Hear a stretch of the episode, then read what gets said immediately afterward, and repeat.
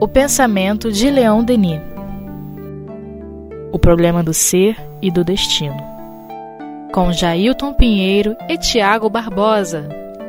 Olá, meus amigos. Estamos aqui mais uma vez para dar continuidade ao estudo do livro O Problema do Ser e do Destino de Leon Denis. Ainda na primeira parte, no capítulo 5, A Alma e os diferentes estados do sono. Leon Denis prossegue nos dizendo assim: O senhor Camille Flammarion, em sua obra La Inconnu et les problèmes psychiques, falar francês para mim é algo completamente sem sentido. Me desculpem. Menciona toda uma série de visões diretas à distância, no sono, resultante de uma pesquisa feita na França sobre os fenômenos deste teor. Eis um caso mais complicado.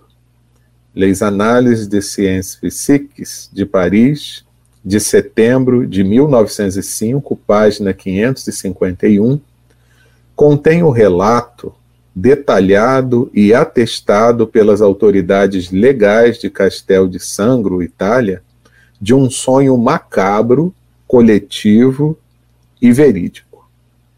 O guarda campestre do barão Rafael Corrado, na noite de 3 de março último, viu em sonho seu pai, morto havia dez anos. Este o criticava, assim como a seus irmãos e irmãs, por tê-lo esquecido. E coisa mais grave, por deixarem seus pobres restos mortais desenterrados pelos poveiros abandonados sobre a neve, atrás da torre do cemitério, à mercê dos lobos. A irmã do guarda teve exatamente o mesmo sonho, e seu irmão, muito impressionado, pegou seu fuzil e, apesar da tempestade de neve que o fustigava, dirigiu-se ao cemitério situado em um monte que dominava a cidade. Lá, atrás da torre, entre os espinheiros e sobre a neve, onde havia rastros de lobo, encontrou ossos humanos. É um caso, né, é, digamos, em que demonstra que, na verdade, a alma, no estado do sono, ela não está, digamos, à mercê como vai demonstrar o né, algumas teorias, como por exemplo da psicanálise, de que a, nesse momento o ser, ele, no momento do sono, né, ele está à mercê simplesmente do seu inconsciente. E ele que elabora né, todas as imagens, as vozes que no momento do sono é, nós observamos. Não que isso não exista, mas não é só isso. Né? E esse caso dá conta disso, porque, afinal de contas, duas pessoas sonharam com, digamos, com uma, é, com uma cena, um cenário, né? É, como disse Denis Macabro, né? E que, ao se investigar, de fato se constatou que ambos os sonhos é, eram reais, né? Ou seja, o corpo do jovem, de fato, ele foi deixado né, é, exposto ali e os lobos acabaram devorando. É um caso assim bastante chocante, mas que demonstra isso que Denis está querendo evidenciar, ou seja, é, que há essas visões diretas, né, é, no momento do sono. E você pode é, visitar pessoas, né, observar determinados cenários, determinados acontecimentos, né? Eu me recordo aqui, por exemplo, de um caso do nosso querido Eurípides Barçanufo. Não exatamente no momento do sono, né? Mas é, o professor Eurípides ele tinha, um, é, ele tinha uma capacidade de, em determinados momentos, né? Inclusive seus alunos é, respeitavam bastante esses momentos em que ele caía num sono assim, na verdade nós sabemos se tratar de um transe, né? E ele meio que, digamos, viajava, né? Ele, o seu espírito, né? Ele ia a determinados locais e ele, após um breve, digamos, sono, ele retorna e, a, e fala para os alunos que havia terminado, né? A, a guerra. E os alunos ficam assim, mas como, né? É, né? e ficaram meio assim e tal. E tempos depois, dias depois, claro que aquela época as notícias elas demoravam muito, né? Eurípides morava em Sacramento, interior de Minas, então geralmente naquele período as notícias chegavam, né? É, é, na capital, que era o Rio de Janeiro, né? E depois que a coisa se disseminava, né? então, assim, não havia nenhuma possibilidade de saber. E, de fato, né, naquele, naquele dia que ele havia dito, tinha dado aquela informação, é, a coisa aconteceu. Né? Assim como o relato desses dois sonhos aqui, ou seja, nem foi uma única pessoa que sonhou, que viu, que percebeu, né? mas é, duas pessoas. E é muito interessante que essa obra do Camille Flammarion, que o Denis citou, né?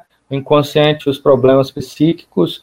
Nossa, há uma enormidade de casos é, semelhante a esse, né?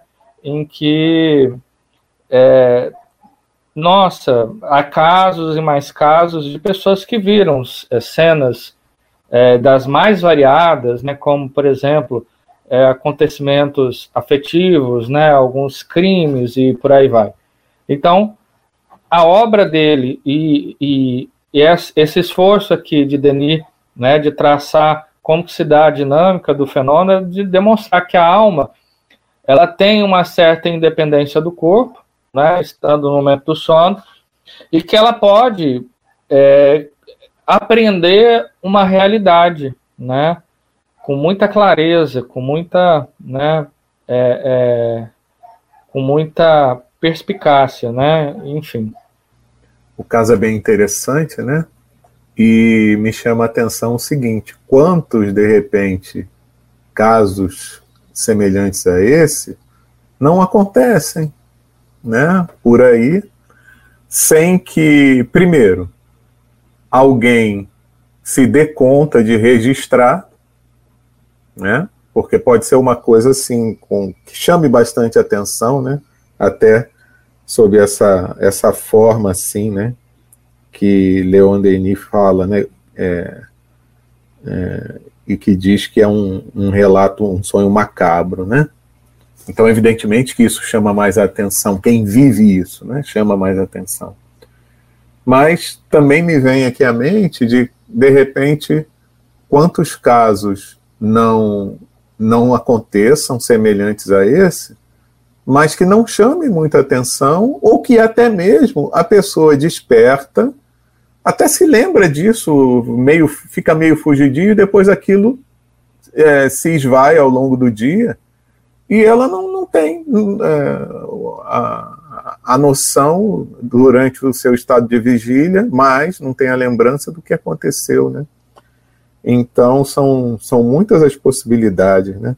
Que aqui a gente vê que é um caso em que o dá a entender que o espírito do pai ele veio reclamar da situação que estava acontecendo, mas é, podem ser tantas outras situações, tantos outros casos, alguns que tenham maior relevância, outros que tenham menor relevância, e que por a gente não dar muita atenção, ou às vezes não registrar, né, por isso que eu acho interessante o, o que acontecia em, em, muitas situações aqui, e Leon Denis nos ajuda muito nisso, né, principalmente nesse livro, que é trazer esses fatos registrados. Né?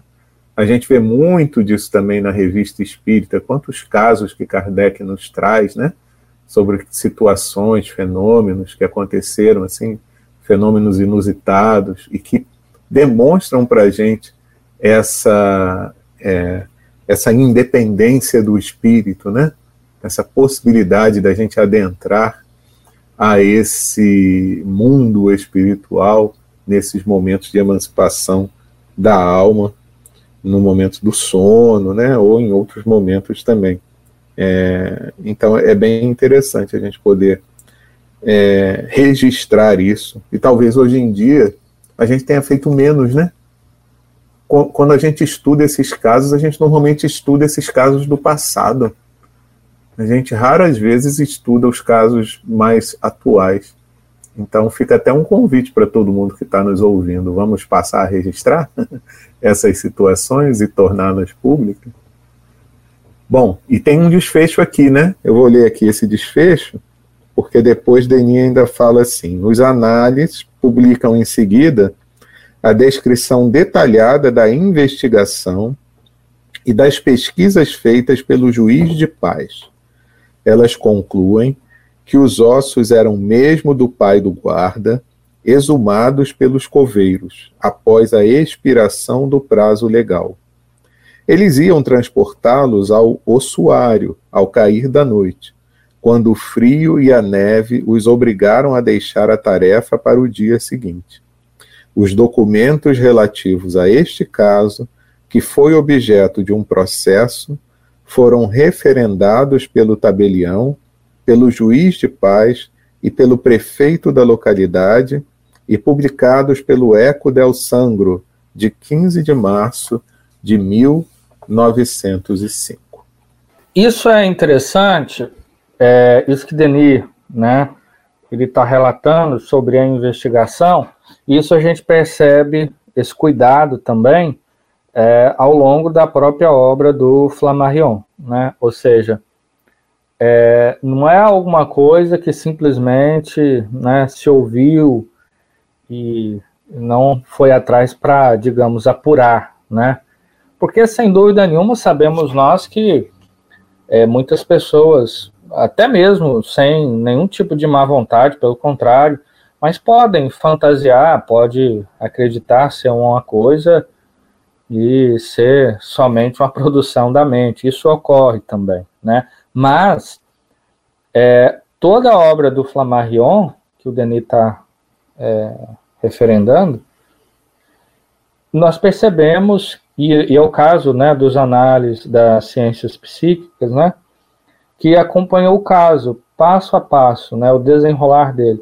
Então, houve um processo de investigação, né, uma diligência, digamos, judicial, né, feita pelo juiz de paz, mas com é, digamos, foi realizada uma perícia e se constatou que, de fato, aquilo que havia, é, havia sido percebido né, é, no sonho é, aconteceu. Né? Então, não trata, digamos assim, de uma coisa é, fantasiosa. Pelo contrário, né?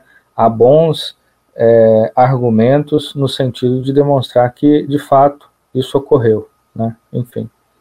E até porque, né, Tiago, quantos sonhos que não ficam registrados de forma tão nítida no nosso cérebro físico quando a gente desperta, né?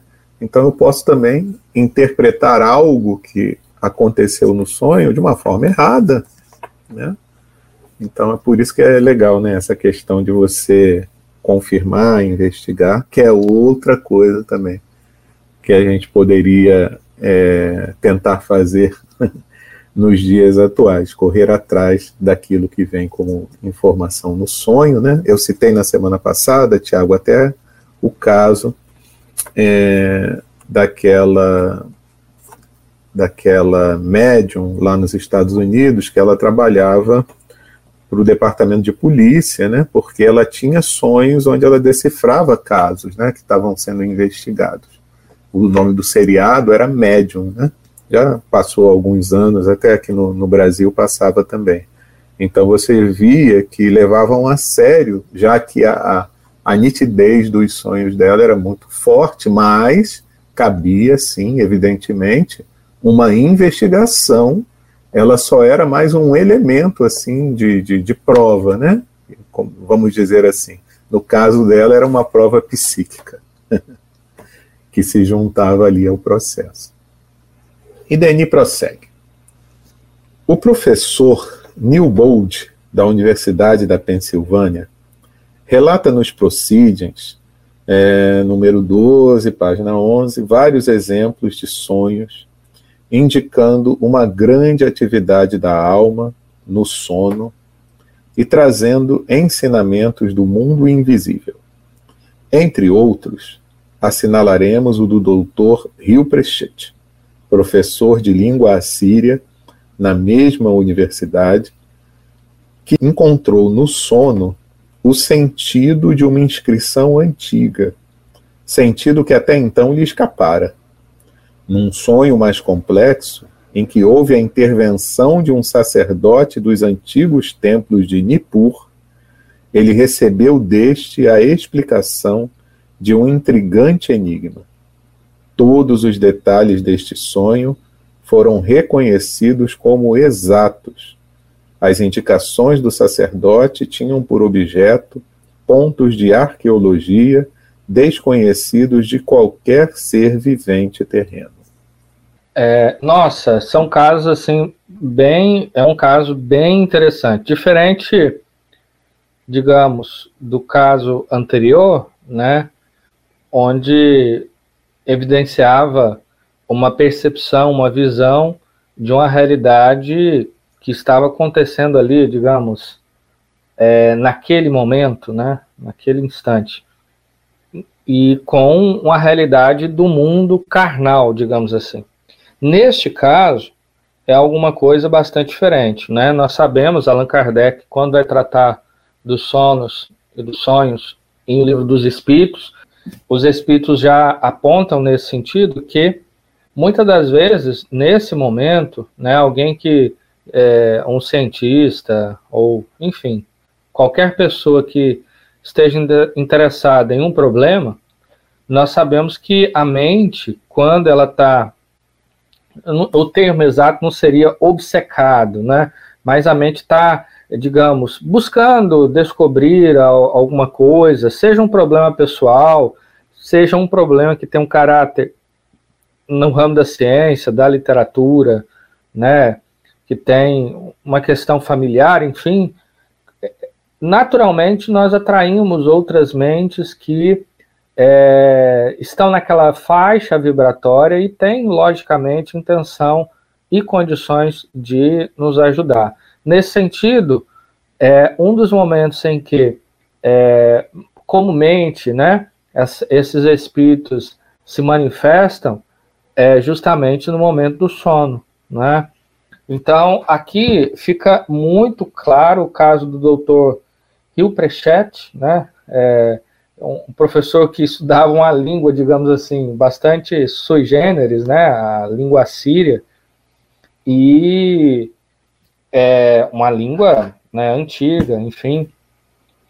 E através da visita de um antigo sacerdote né, do templo de Nippur, né, da, da antiga religião né, dos assírios babilônicos, né, é uma religião, nossa, muito antiga, né, mais antiga, inclusive, que a religião egípcia, né, e, enfim, mosaica, né, e é, com isso ele conseguiu resolver um enigma, é, dando um sentido, né, para alguns manuscritos que até então ele não tinha, não fazia ideia, né, do que se tratava. Então, isso mostra que o sono, né, digamos assim, há uma variedade enorme de fenômenos que pode ocorrer no momento do sono, né? nesse caso, a visita, de maneira, digamos assim, bastante lúcida, né? É, no caso, claro, em relação ao Dr. Rio Prechet, né? Que percebeu que teve essa lucidez de, no momento em que ele retorna do sono, né? Ou seja, momento em que a consciência, né? Ela fala mais alto, ele guardou essas lembranças e, ao testar aquilo que o antigo sacerdote havia dito, ele percebeu que, de fato, fazia todo sentido, né? Então, e veja, é uma coisa muito curiosa, porque a gente pode dizer assim, ah, não seria o caso do inconsciente? Bom, mas o inconsciente, ele não pode revelar aquilo que ele não sabe, né? Então, como é o inconsciente, né? Que inconsciente é esse que é, sabe, sabe, né? Uma antiga língua, né? É, que o professor, né? Enfim, então nesse momento ele ele descobre que de fato aquilo tem, tinha todo o sentido. Ou seja, o que, que se trata então? Da visita né, de um espírito, desse espírito, muito provavelmente, que foi e viveu né, como o um antigo sacerdote é, da religião dos assírio-babilônicos, e de boa vontade revelou, né, doutor é, Hilpchet, né, enfim. Isso nos faz lembrar o quanto, de repente, no futuro, quando a gente efetivamente, enquanto sociedade, levar em consideração a existência do espírito, levar em consideração a existência da reencarnação, quanto a gente pode é, resgatar, fazendo inclusive uma investigação psíquica, né? tornar isso algo assim mais oficial, vamos dizer assim, para poder ter acesso ao, ao, conhecimento do que aconteceu ao longo da história da humanidade, né? Quer seja pelo acesso da própria pessoa submetida a essa investigação, né? Com o resgate das suas próprias memórias, como também do, de, da forma como foi feita aqui, né? Que foi um espírito que apareceu e que pode trazer essa informação. Aí lembrando que numa pesquisa séria, até como a gente citou o caso ali do Flammarion, você tem que fazer tudo isso sob um controle rigoroso, né? E não ter, é, assim, uma ingenuidade de achar também que todas as informações que serão recebidas, elas serão é, automaticamente colocadas à conta de verdade absoluta, né? É preciso comparar, é preciso analisar, porque a gente sabe, com o estudo da doutrina espírita, que informações recebidas por via mediúnica, ou até mesmo puramente anímicas, elas podem estar sujeitas a erros, a equívocos, né, a falhas, tanto por informações é, equivocadas é, sob o ponto de vista de algum engano, como também porque o espírito quer mesmo trazer uma informação falsa para perturbar, perturbar ali a situação. Mas a partir do momento em que a gente levar em consideração, né, que a nossa sociedade, esse nosso mundo já considerar essa possibilidade de investigação psíquica, né, quanto que a gente não vai ganhar, quanta informação a gente não vai poder coletar é, de coisas que a gente ainda tem dúvida de como se deram, como aconteceram, ou até mesmo como foi trazida pela história de uma forma meio que equivocada. Né? Notemos que em todos esses fatos, o corpo do percipiente repousa, seus órgãos físicos estão adormecidos, mas nele o ser psíquico continua vigilante, agindo. Ele vê, ouve e se comunica, sem a ajuda da palavra, com outros seres semelhantes a ele, isto é, com outras almas. É, isso demonstra justamente aquilo que Denis já havia argumentado, a independência da alma do corpo, né? Porque todos os processos é, da sensoridade do corpo, o espírito possui. Ou seja, ele ouve, ele vê, ele é, tem olfato, né? tem tato, enfim. E com isso, é, agora, claro, né, a, a, principal, o principal meio em que o espírito, digamos assim, se comunica é através do pensamento, né, de maneira geral, é através do pensamento, né, e, e, e assim ele elabora todos os processos de comunicação e, naturalmente, dependendo do processo de mais lucidez ou menos lucidez, claro que sempre ele transmite isso para o corpo, mas é, é a, o fato é que nem sempre o corpo ele ele digamos consegue absorver, né? Porque são níveis é, vibratórios diferentes, né? Então a consciência nem sempre ela consegue ela consegue captar e perceber e aprender né, aquilo que está acontecendo ali no mundo espiritual. De maneiras que é, o fato é que isso sempre ocorre, né? É, todos nós, todas as noites, é, temos, né, naturalmente, algum tipo de percepção, mas ao retornar ao corpo, nem sempre nós temos é, condições né, de ter isso lustro na, na nossa mente. Né? Mas isso não significa dizer que é, nossa alma, né, ela não está por aí é, se comunicando, né, visitando, sendo visitada, enfim, laborando, né, enfim. Eu me lembrei, né, que é por isso que o próprio Denis, no capítulo anterior, quando ele começa a detalhar mais a questão da personalidade integral, ele insiste nessa questão, né? Nós não somos apenas o corpo físico. Existe em nós essa outra questão a ser observada, que é da realidade espiritual. Então, a gente tem que tratar de todos os fenômenos que acontecem na nossa vida em qualquer momento como um resultado dessa manifestação desse ser integral, né? E é por isso que a gente vai, vai conseguir é, lidar melhor com todas essas questões que no, nós vivenciamos no nosso dia a dia, quando a gente levar em consideração isso, né? E aí ele ainda diz assim: este fenômeno tem um caráter geral e se encontra em cada um de nós. Na passagem da vigília ao sono, no momento exato em que nossos meios comuns de comunicação com o mundo exterior ficam inativos, caminhos novos abrem-se em nós para a natureza, e por eles produz-se uma propagação mais intensa de nossa visão. Nisto, já vemos revelar-se uma outra forma de vida, a vida psíquica, que vai ampliar-se nos outros fenômenos com os quais vamos ocupar-nos, provando-nos que existe para o ser humano um modo de percepção e de manifestação bem diferente do dos sentidos materiais. E aí são outros elementos, né? É, que também, digamos assim, é, explica e aprofunda um pouco mais desse, como é que a, a alma se comporta no momento do sono, porque desprendida do corpo, né?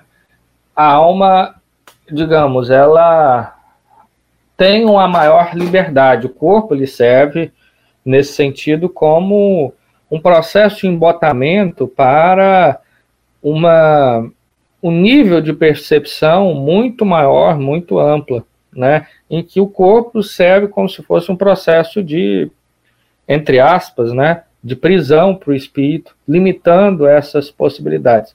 Então, no momento do sono, a alma é, ela, ela percebe o aflorar de uma quantidade enorme e com maior profundidade também de percepções, né? Então são percepções que muitas das vezes, digamos, é, no estado, né, de estando aqui é, consciente, né, lúcido, nós não temos, mas no momento do sono nós temos, né? Enfim, essa é uma, digamos assim, é, nós podemos dizer que, portanto, a vida do encarnado ela é uma vida dupla, né? porque no momento do sono, afinal de contas, o espírito goza né, de uma maior percepção, de uma maior é, possibilidade para se comunicar, para se deslocar, para transmitir seu pensamento, para ir onde quer, né, para visitar pessoas que ele ama,